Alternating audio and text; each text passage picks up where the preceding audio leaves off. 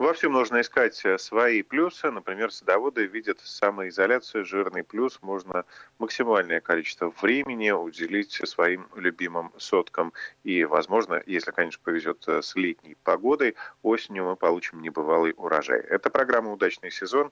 Э, мы работаем из дома. Я Евгений Яковлев. И на другом конце провода Андрей Туманов. Андрей, здравствуйте.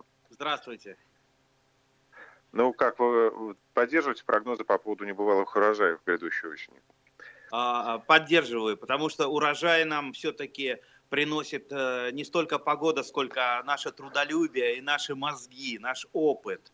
А вот то, что сегодня там в тысячный раз сказал гидромедцентр, Э, что будет аномальное похолодание. Друзья, какое аномальное похолодание? Каждую весну в это время похолодание. Если оно каждую весну, значит оно, наверное, не аномальное. Послушай, гидромедцентр у нас теперь, вот каждый день он а, аномальный. Э, честно говоря, меня это уже бесит. Дорогие друзья, отличная, нормальная а, а погода в соответствии с, той, которая и должна была быть. А Поэтому, это же, Андрей, да, это же те самые да. черемуховые морозы, да, если я правильно понимаю? Конечно, ну конечно, ну, черемуха расцвела. Так всегда бывает, да. Можно пошутить еще, зачем черемуху э, сажать, если она провоцирует мороза, заморозки.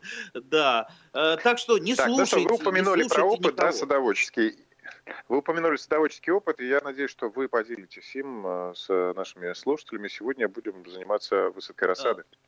Конечно, но для начала такая маленькая пятиминутка ненависти тут у меня накопилась, поэтому я уж выплесну.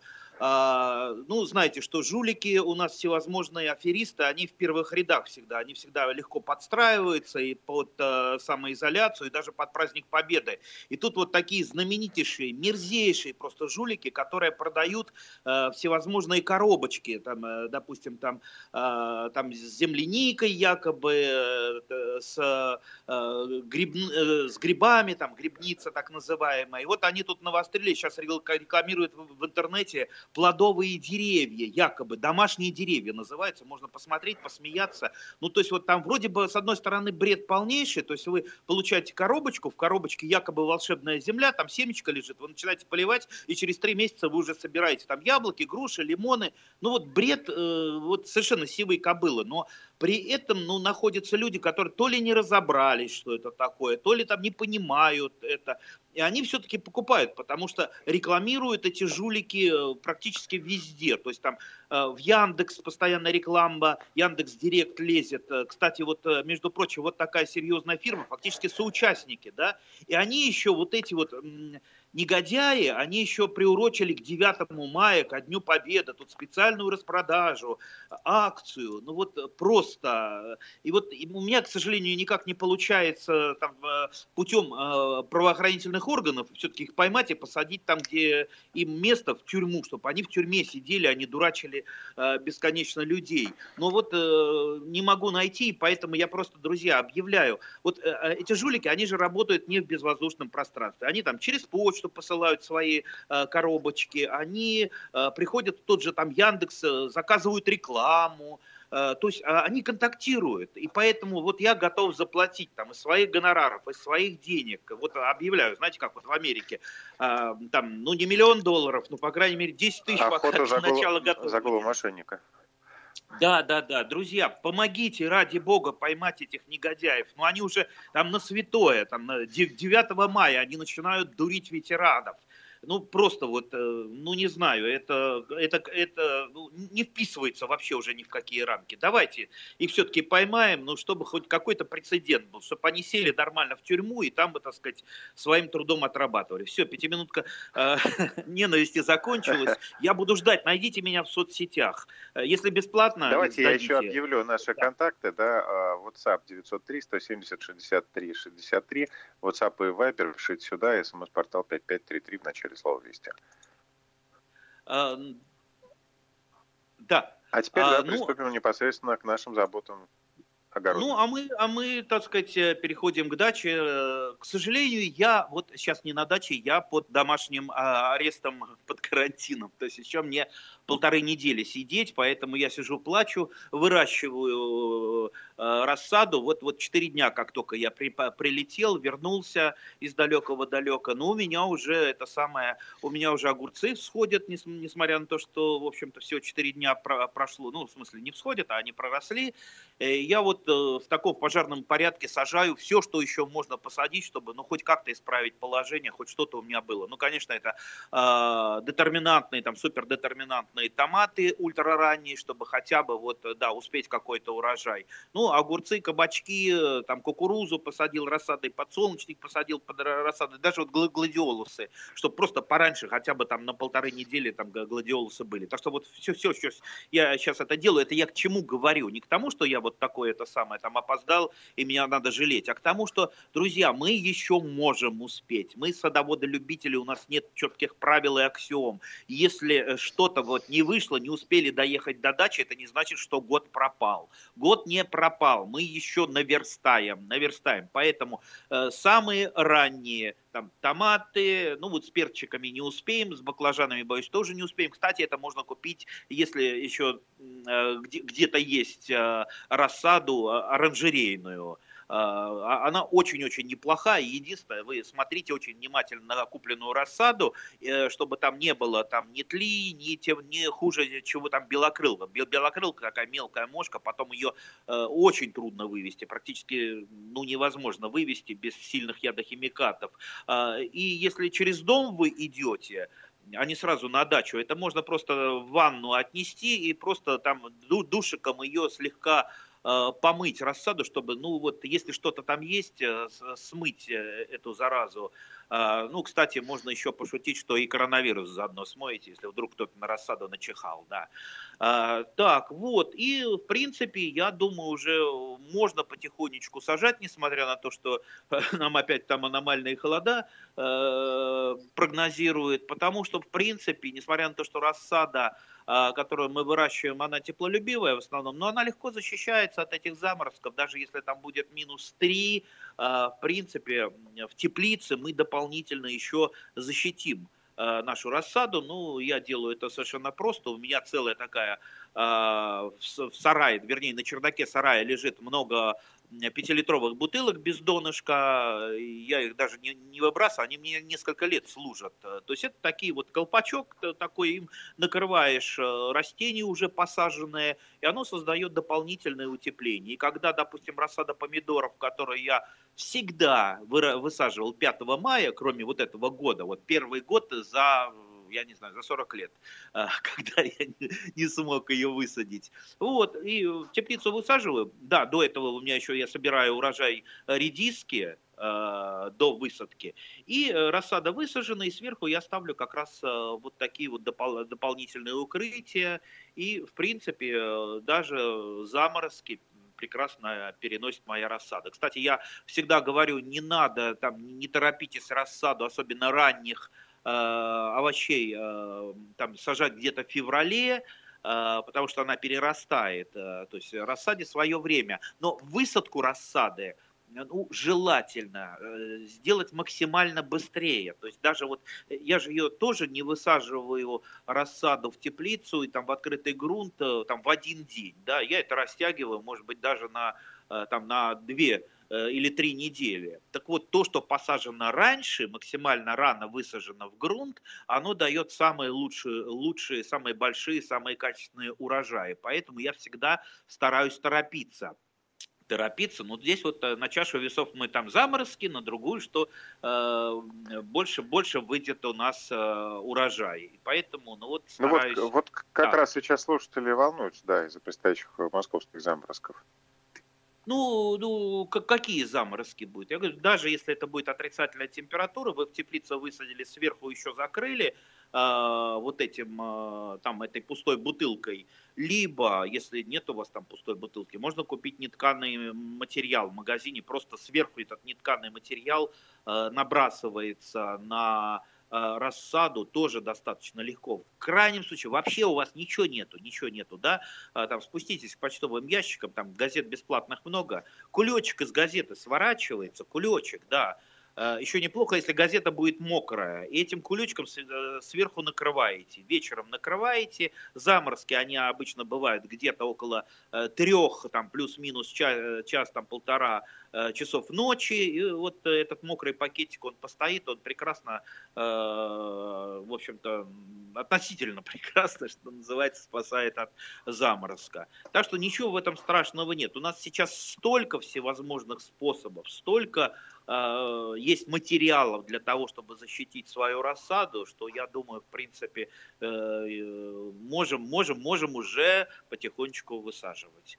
Ну, теперь, э, да, как высаживать рассаду переросшую, переросшую, да, у меня тоже бывает иногда переросшая рассада, за всем не уследишь, потому что когда выращиваешь ее в квартире, очень трудно за рассадой следить, потому что в квартире вы не срегулируете правильно температуру, как правило, она выше требуемая, в квартире не очень высокий световой поток, даже несмотря на подсветку, так что иногда вытягивается. Чуть упустил ее и все.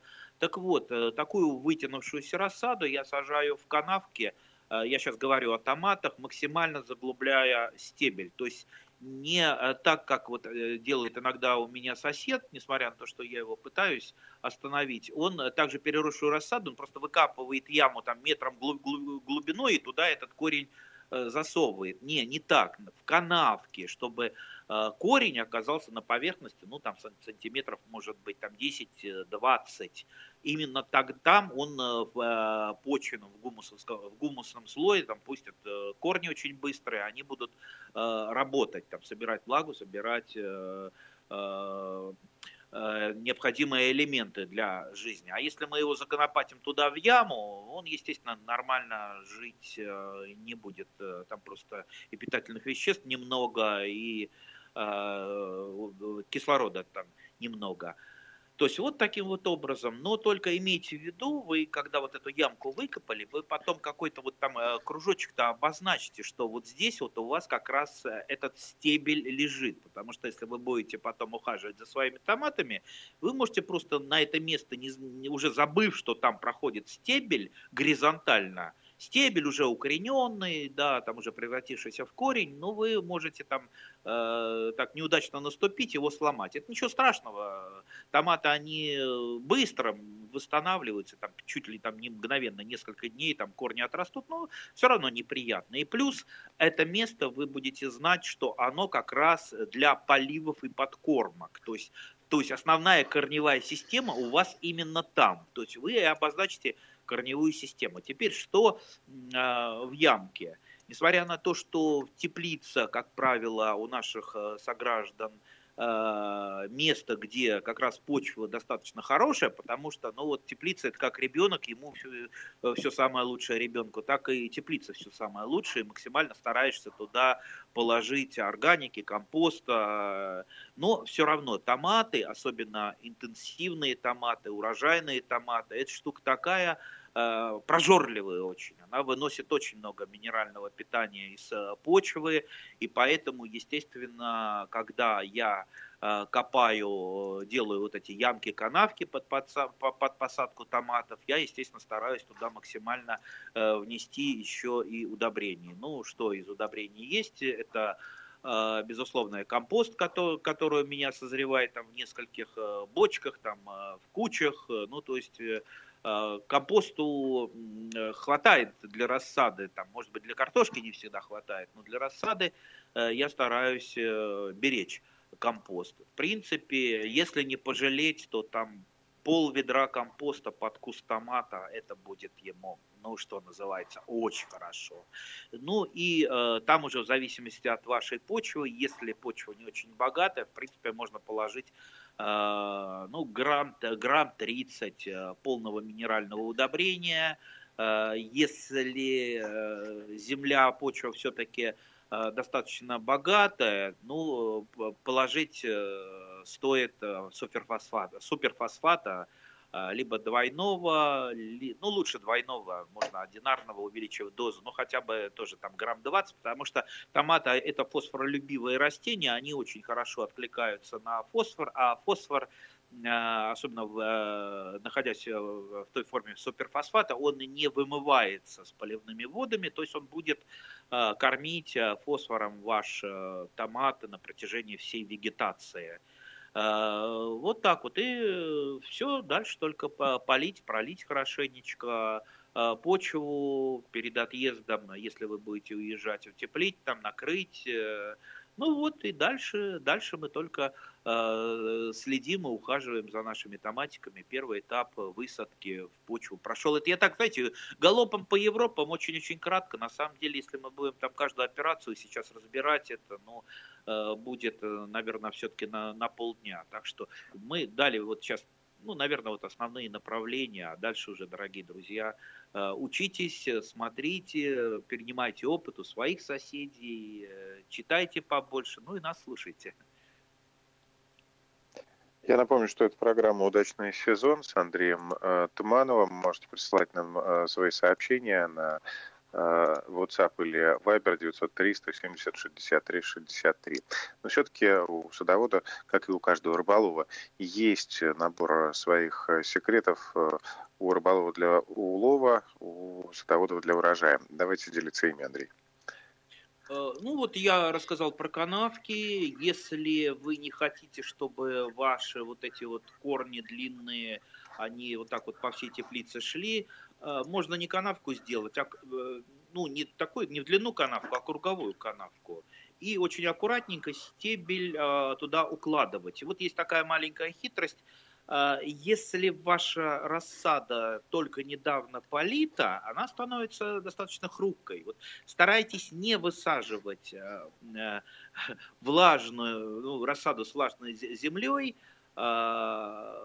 если вам нужно что-то делать э, с, э, со стеблем, то есть там загибать его, как-то это там выгибать, потому что вы можете сломать. Но если вы чуть-чуть подсушили вашу рассаду, тогда уже он не такой хрумкий, не такой ломкий стебель. И вы его спокойно, не сломав, э, уложите как вам надо. Кстати, если вдруг вы что-то сломали, а, а у вас нет мало рассады, либо ваши соседи плачут э, за э, забором, что у них нет ничего, вы можете просто вот этот вот обломанный, обломанную верхушку, вот, поставьте тут же в теплице там, банку воды, прямо в банку воды э, поставьте, и через неделю вы уже увидите, что э, вот этот вот э, там сломанная верхушка, она уже укоренится. Да, неделя потеряна, но Мало ли, а будет хорошая теплая осень, а придет фитофтора побольше, научимся мы хорошо с ней э, бороться, она позже придет. Вот э, это, эти огрызки, эти обломки, они еще и дадут вам дополнительный урожай. То есть э, пусть он будет меньше, но зато он будет все-таки. Кое-что это лучше, чем ничего. Так что не огорчайтесь, дорогие друзья, если что-то там произошло. Ну и вот пользуйтесь нашими хитростями. Э, так, э, что я еще? Вот, э, к сожалению, перцы я не успею посадить, но мне, может быть, сосед перчики даст, он выращивает много, а мы с ним частенько обмениваемся. Жалко баклажанов, не успею. Ну, тоже надеюсь все-таки на соседа. Кстати, баклажанами и перцами я уплотняю как раз теплицу, где у меня растут помидоры, то есть эти растения, они достаточно хорошо друг друга переносят, э, не мешают, особенно если э, перчики не высокорослые, а карликовые, ими можно там какие-то, вот знаете, пятачки, где, где пока там светло, просто вот уплотнить, а придет время, там придет там вторая половина лета, томаты начнут, может быть, там болеть, что-то что будет убираться, Э, если заболеет. А перцы это как раз они и останутся. И останутся до самых заморозков и будут вам э, давать плоды. Ну, так то же самое с баклажанами. Хорошо, что перцы баклажаны хотя бы вот э, этой гадкой фитофторой не болеют, которая нам, любителям томатов, мешает нормально жить и нормально получать урожаи. Но все равно стараемся как-то ее обойти, обхитрить. Так что вот... Андрей, можете вот сделать маленькое да. отступление вот касаемо высокорослых и низкорослых перцев? В чем преимущество? А, вот для ну, обычного, скажем, рядового, да, садовода? Ну, высокорослый перец, э, просто он э, занимает много места, ну как вот высокорослый, относительно высоко, высокорослый, то есть там перец может там вырасти э, в теплице там пол, полтора метра, может выше. А есть такие там карлики, там типа Винни-Пуха, это сорт перца, то есть он вот от горшка два вершка, там три ладони, он там выше не растет. Вот такой вот малютка. Его и там посынковать не надо, он как его воткнул, он там в уголочке сидит и дает плоды. Кстати, можно также уплотнить и супердетерминантными и детерминантными томатами, если у вас остаются места где-то в теплице, где вы там высокорослые томаты уже не посадите, э, также можно их посадить. Э, и, в общем-то, они дадут урожай даже раньше, чем те там, высокорослые, там, индетерминантные, полудетерминантные томаты. Так что уплотняйте. Земля в теплице очень ценная. Там каждый квадратный сантиметр должен максимально использоваться. Да, я туда еще, вот пока помидорчики маленькие, я успеваю еще там э, где-то между ними понасеять э, там и салатиков, и э, каких-то там пряно-вкусовых трав, несмотря на то, что у меня и в открытом грунте это сеется, чтобы просто это побыстрее, потому что в теплице все э, быстрее, особенно если погода будет стоять э, как, как говорят, в гидромедцентре аномальная в какую-то сторону. Теплица, она все-таки дает гарантированный урожай. Видите, я все про теплицу, про теплицу говорю, потому что я, честно говоря, не представляю жизнь в Подмосковье огородника без теплицы. То есть а, нормального вот такой вот урожая, чтобы душа радовалась томатов, вы, к сожалению, без теплицы не соберете. Хотя э, есть люди, э, ну, везде есть исключения, которые там э, э, могут со мной поспорить, сказать, что да, я вот собираю. Ну, знаете, если приложить очень много труда, теоретически можно. А когда э, тебе надо труда и туда, и туда, и туда, и у тебя просто сил не хватает, все-таки лучше э, пусть нам помогает э, наша кормилица теплица давать нам. А я хочу, кстати, нашим слушателям напомнить, что Э, напомню слушателям, что одну из программ «Удачный сезон» мы посетили, э, посвятили э, теплицам. Зайдите на сайт «Радио Вести» и поищите в архиве эту программу. Я думаю, что вам будет полезно. Ну, а сегодня мы уже говорим не о том, как построить теплицу, а о том, как высадить в ней рассаду и Э, как за ней ухаживать. Э, вы можете присылать свои сообщения на 903-170-63-63, WhatsApp или Viber. Мы их зачитаем, и во второй части программы Андрей Туманов ответит э, на ваши вопросы. Сейчас мы делаем перерыв на выпуск новостей. Оставайтесь с нами, через несколько минут продолжим. Итак, мы возвращаемся в эфир с Андреем Тумановым. Андрей, слушатели постепенно да. присылают нам сообщения. Давайте на несколько вопросов ответим. А, вопрос о теплицах. Ежегодно сталкиваемся с проблемой паутинных клещей. Можно ли избавиться от них раз и навсегда, ну или хотя бы на сезон? Алена из Санкт-Петербурга.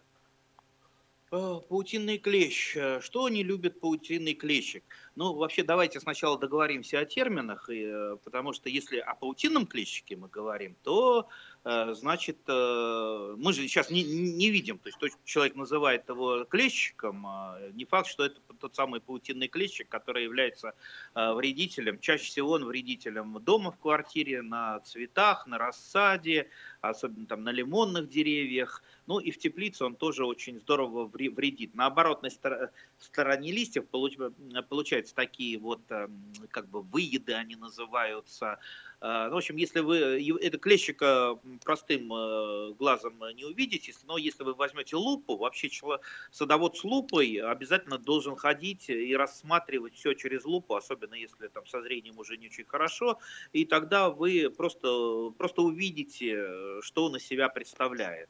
А, значит, э, естественно, паутинка, вот та самая паутинка, э, ее совсем немного, а она как раз говорит о том, что, скорее всего, это тот самый паутинный клещик. Вредитель жуткий, он, если благоприятствует условия, он может вот просто сжечь все, все в чистую. То есть это как фитофтора. А, значит, что любит и не любит паутинный клещик? Паутинный клещик любит очень сухость. То, что в принципе нам на руку в теплице, потому что фитофтора любит как раз сырость.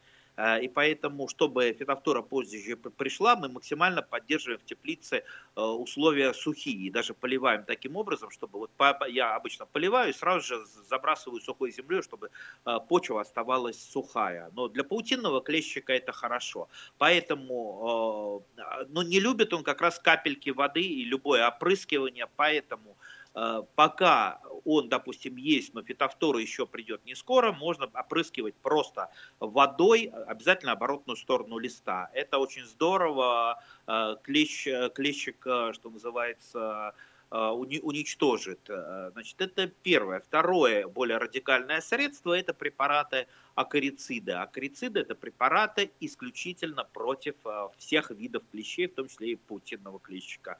Приходите в магазин, спрашиваете, что для нас, для любителей, какой там, да, там есть там 2-3 препарата, не буду называть торговые марки, они примерно одинаковые у них действия. Они для нас, теплокровных, э, не очень э, токсичны, поэтому не надо их бояться особо э, применять, но при этом, конечно, меры предосторожности нужно соблюдать, те, которые написаны в инструкции к этому препарату. То есть препараты акарицида, они очень хорошо борются с клещом. Обязательно опрыскивание надо повторить через какое-то время, потому что, как правило, акарициды действуют на самого, на самого клеща, но на яйца, отложенные там клещом, они не очень хорошо действуют. И через какое-то время клещики опять отродятся. Так вот, второй раз их бабах, и все, проблема более-менее решена. Вот это про клещика.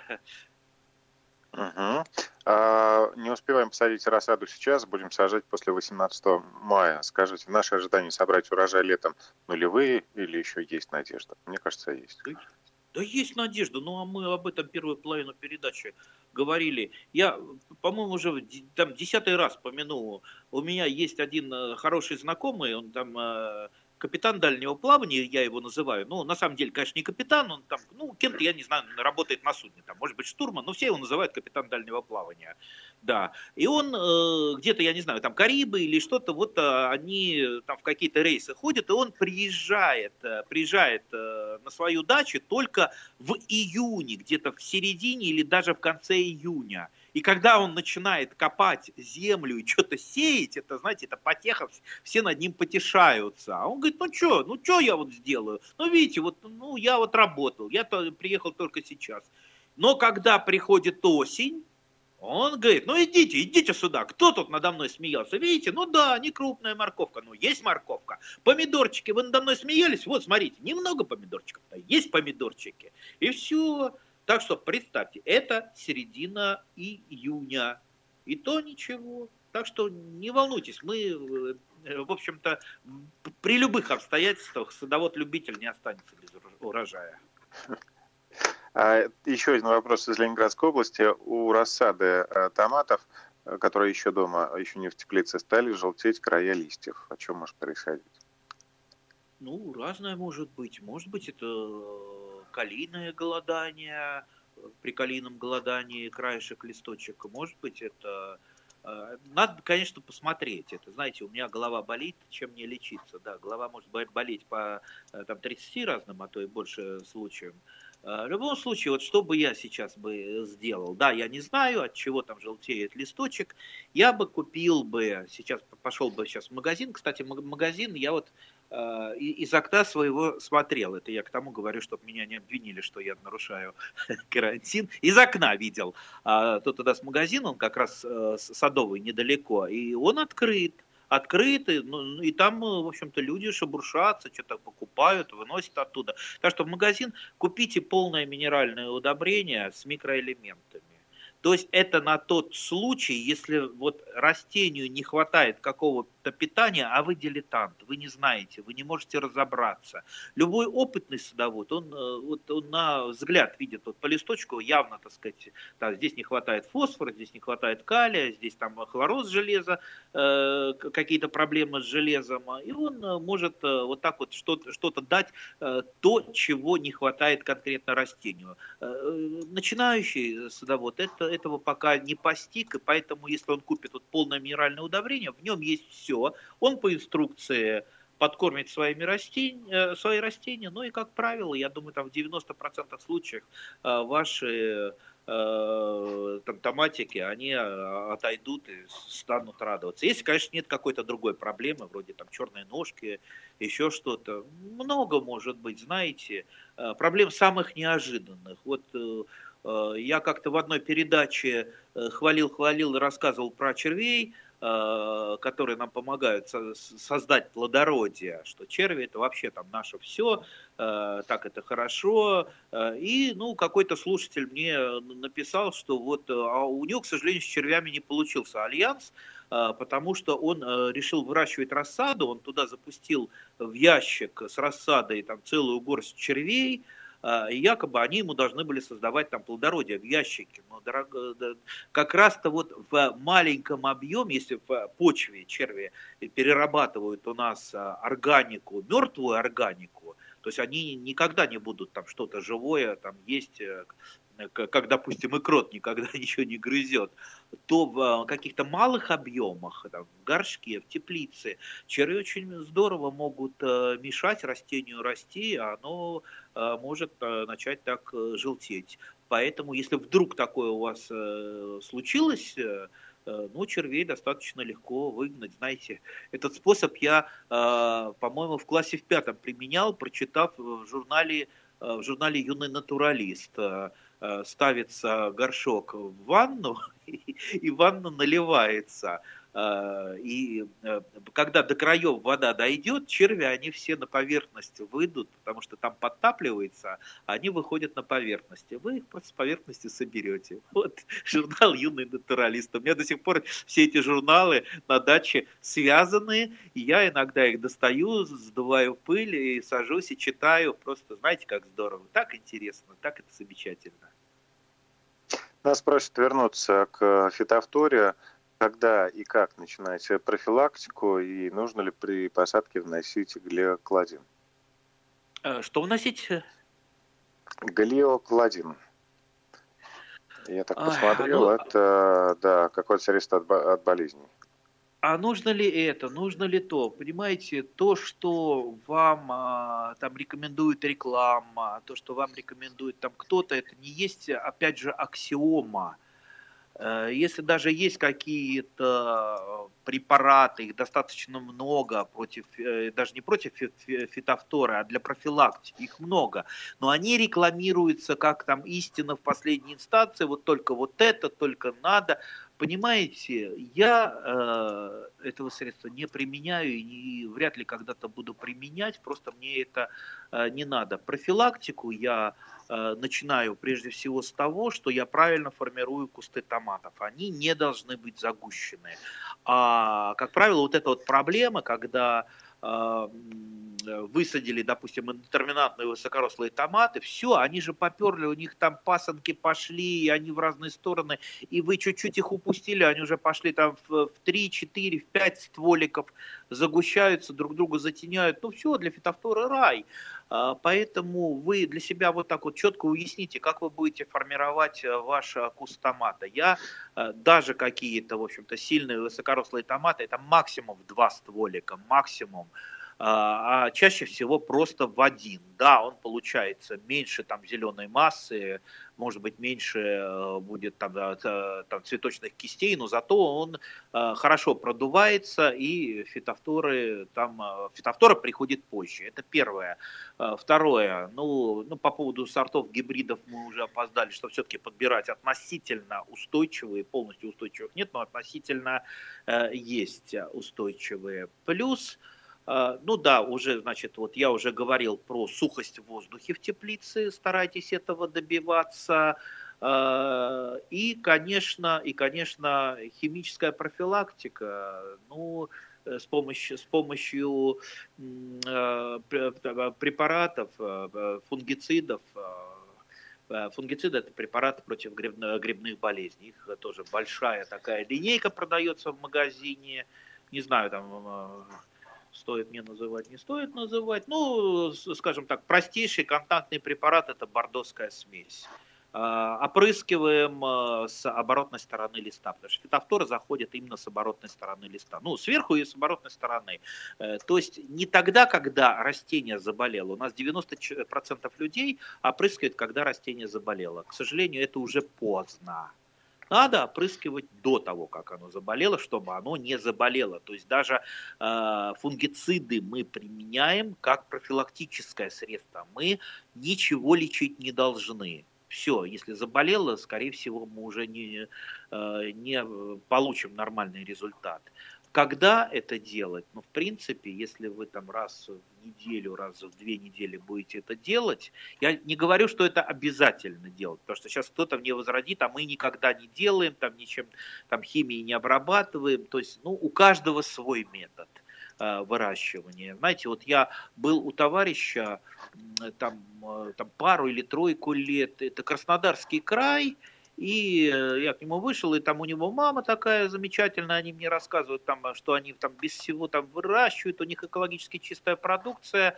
И, значит, мама приносит помидоры только что с грядочки, я вижу, что они э, вот, чем, чем-то явно обработаны. А, да, да я сейчас помою, это ничего страшного. Это, это же просто бордовская, э, бордовская смесь э, мы опрыскиваем. То есть они опрыскивают ну, каждую неделю и как-то к этому достаточно привыкли. Это тоже не очень может быть хорошо. И там, допустим, медные препараты, которые являются бордовская смесь, они могут, если их там из года в год там каждую неделю опрыскивать, просто накапливаться медь в почве, что тоже не очень хорошо. Поэтому я бы, я, например, использую э, системные препараты, системные препараты, те, которые проникают в клеточный сок, э, и максимально защищают э, ваши томатики. Ну, если хотите, там, могу назвать, там, будет это реклама, не будет э, рекламы. Ну, во всяком случае, в магазине сейчас это продается, и есть, есть из чего выбрать. Андрей, э, хочется еще задать такой вопрос, э, да. что категорически нельзя сажать в одной теплице с нашими любимыми томатами. О, я на этот вопрос хотел начать отвечать, даже не получив вопроса, потому что это всегда задают постоянно. Классическая литература, берем любой журнал, даже по любительскому садоводству, категорически нельзя там, помидоры и огурцы сажать в одной теплице. Они настолько там требуют различных условий. Да, да, да, да, да. А, да, нельзя. Если вы э, идете, значит, вот э, максимально по, э, по, по, по такой дорожке все вот максимально хорошо сделать. Но понимаете, ну так не бывает. Вот есть у человека... Ну, то есть нельзя все да? сделать чисто энциклопедически. Да, да, да, да. Но есть у человека одна теплица. Вот у меня, допустим, там две, две теплицы, я могу э, там в одной помидоры, на следующий год там в другой огурцы, потом это менять. Да, это может быть там не классический такой плодосмен, когда 4 года ждут или 3 года, но по крайней мере это помогает э, в какой-то мере сдерживать э, болезни. А, а тут вот у человека одна теплица, ну нет у него больше, ну что, что делать? И вот я э, захожу периодически, у меня есть там один сосед, там, э, там 10 минут идти, я к нему часто захожу, у него одна теплица, он выращивает огурцы и помидоры в одной теплице. Да, у него может быть э, и похуже, и поменьше, чем у меня, э, но у него, ему хватает, понимаете? Вот э, ему, допустим, если дойти до идеала, он поставит теплицу, он спрашивает, да, он спрашивал, сколько там теплица стоит, я тут денег накопил, полный карман, сколько стоит? Я говорю, ну по нынешним временам сейчас 1050 отдашь. Он, ой, а я, говорит, думал, там за 20 что-то куплю. Ага, за 20 сейчас уже ничего не купишь. И вот он говорит, ну ладно, тогда я остаюсь вот э, в своей старой неправильной технологии. Поэтому исходите из, из ваших возможностей. Если есть возможность, конечно, лучше иметь две теплицы. Я бы, например, и три бы имел, еще бы больше бы. Но если нет возможности, в принципе, ничего страшного, если вы в одной теплице будете выращивать, э, э нет. А, вопрос интересный. Сколько отверстий вы делаете в пятилитровой пластиковой бутылке, которую закапываете в теплице? Тут есть вообще принципиальное э, количество Нет, нет абсолютно. Только я сейчас совсем не закапываю. Ну, то есть есть такой способ, я просто о нем э, рассказывал. Но сейчас я от этого способа ушел. Э, он, мне кажется, ну, немножко, ну, такой э, не то что непрактичный, а ну, требует немножко больше трудозатрат. То есть я, я говорю, и у себя я поливаю просто вот рукой просто откапывается чуть-чуть земля вокруг стволика томата, там где корневая система, вы туда выливаю туда там ведро, иногда полтора, то и два ведра воды, потому что ну, надо промочить максимально ком земли, а поливать лучше томаты, лучше реже, но по максимуму промачивать ком земли. И потом вот земля впиталась, ой, вода впиталась в землю, я быстро забрасываю это сухой землей, все, все, все это а, оказывается влага вся там, по поверхности все сухо. То, что насчет бутылок говорят, это, знаете, вот такой вот способ, когда э, вы в бутылке в пустой из-под э, пластиковой делаете дырки по бокам, вставляете в землю где-то в районе корневой системы и просто в э, воду наливаете в эту бутылку. А она так постепенно распространяет там влагу э, внутри корневой системы. То есть, ну, интересный способ. А сколько уж там дырок сделаете? Сделайте 11 дырок. ну, это я, это я шучу. Это я шучу. Надеюсь, Для тех, кто любит э, конкретику, вот 11 сказано, все, значит 11. 12 сделали, что-то не получилось. Сколько вы сделали? 12? А, а я же говорил 11. Ну, плюс-минус. А, вопрос еще касаемо почвы и полива. Если мы используем суглинок, да, который в нашем московском регионе наиболее распространен, вода начинает э, застаиваться, очень тяжело уходит. А, как бы разбавить почву и чем, и что сделать, чтобы лучше она впитывалась? Вот, а я как раз э, суглинок тут э, в, в прошлом году к себе привез. Э, и его чуть-чуть, э, значит, раскладываю, э, он на солнце высохнет, начинает крошиться, я вот так вот его накрошу на кружке и э, разбрасываю по поверхности почвы, ну, там, под перекоп. Просто у меня подзол, это очень легкая земля, решето, она высыхает, как пыль становится, и хотя бы для того, чтобы влагоемкость почвы чуть-чуть бы была побольше, вот так вот с углинок, именно такой вот крошечкой я добавляю. А если у вас наоборот, ну, тогда как раз э, песок. Тогда можно использовать в небольших количествах торф э, проветренный, он тоже неплохо улучшает структуру почвы. Э, естественно, ну, там, органика любая, тот же там компост, все это улучшает э, Э, и делает суглинки более воздухопроницаемой. Помните о том, что вам нужно, чтобы максимально туда поступал воздух. Воздух туда поступает, э, значит, идет жизнедеятельность бактерий, и, там, паучков, жучков, там, червячков и прочего, прочего. То есть вам надо добиться, чтобы земля просто стала легче, там, воздуха и водопроницаемая. Э, к сожалению, тут такого простого рецепта нет. А, уход за землей и исправление земли вашей – это э, пожизненная работа. То есть не думайте, что вы что-то там несете, и все, у вас земля исправилась, и будет она нормальная и так далее. Вы постоянно будете что-то исправлять, что-то добавлять. Земля – это живой организм. Если у вас есть автомобиль, нету, знаете, такой автомастерской, куда вы его отвезли, вам там что-то залили, налили, и вы всю жизнь на нем ездите. Вы будете постоянно его обслуживать. Также и земля – это то, что нужно постоянно обслуживать, любить, холить, лелеять, и так, только тогда она будет вам приносить э, радость, и ваши растения будут ней нормально расти. Очень хорошее, интересное сравнение с автомобилем, действительно. А, постоянно регулярное ТО. Э, мойка и так далее. Э, вопрос, который не касается рассады, но подготовки как раз к лету. Сейчас в Подмосковье можно проводить обрезку яблони 4 года? Ну, э, если я скажу нельзя, это же тоже, так сказать, если человек не обрезал... Это как один дырочек. Это плохо. Да, потому что лучше всего, лучшее время для обрезки – это ранняя весна до распускания почек. Ранняя весна уже прошла, все распустилось, да. А, поэтому, а, если есть возможность избежать, ну, можно избежать э, до следующей весны, отложить это мероприятие. Если явно у вас что-то не то, допустим, там острые развилки, которые, ну, которые вот позарез надо удалить, потому что острая развилка с каждым годом, а, она, проблема наращивается. Рано или поздно эта острая развилка расколется и э, массу неприятностей вам принесет этот раскол. Поэтому вот я скажу так, если, вот сейчас я приеду, я кое-что исправлю без пилы, то, что вот секатором вы, без экстремизма, срежьте, ничего страшного в этом не будет. Да, это не время, да, это не очень хорошо, но это лучше, чем э, э, вот э, оставить эти самые ошибки, какую-то загущенность, острые развилки. Еще раз, если вы, допустим, там э, срезали несколько там, десятков веток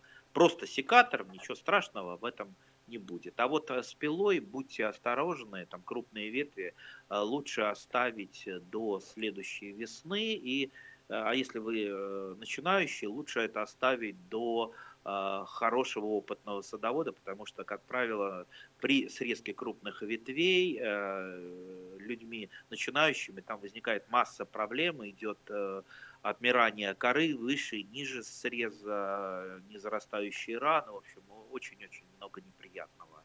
Так что будьте внимательны, осторожны. Еще раз, все делаем без экстремизма. Осторожно, с любовью и, и наблюдая за последствиями.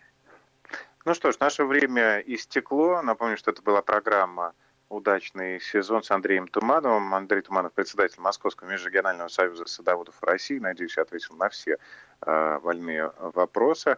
Э, встретимся через неделю. Андрей, спасибо. Хорошего вам Спасибо, урожая. до свидания. Удачи всем.